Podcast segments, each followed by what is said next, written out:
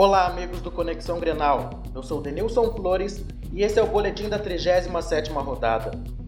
O Grêmio levou a campo seus jogadores reservas e acabou goleado por 5 a 1 pela equipe já rebaixada do Santa Cruz no Arruda. Grafite abriu o placar, Bolanhos empatou para os gaúchos, o segundo gol do Santa foi de Léo Moura. Na sequência, Roberto, novamente Grafite e Arthur fecharam a conta para a equipe da casa. O Inter recebeu a equipe do Cruzeiro no Beira-Rio e venceu por 1 a 0.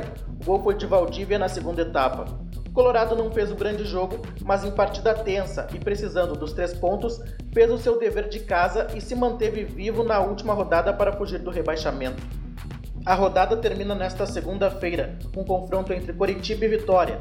Com os resultados, o tricolor permanece na oitava colocação com 53 pontos. O Colorado está na 17ª posição com 42 pontos na tabela. A última rodada do Brasileirão está marcada para o domingo, 17 horas. O Grêmio recebe na Arena a equipe do Botafogo e o Inter enfrenta o Fluminense no Maracanã. Para o Conexão Grenal, Denilson Flores.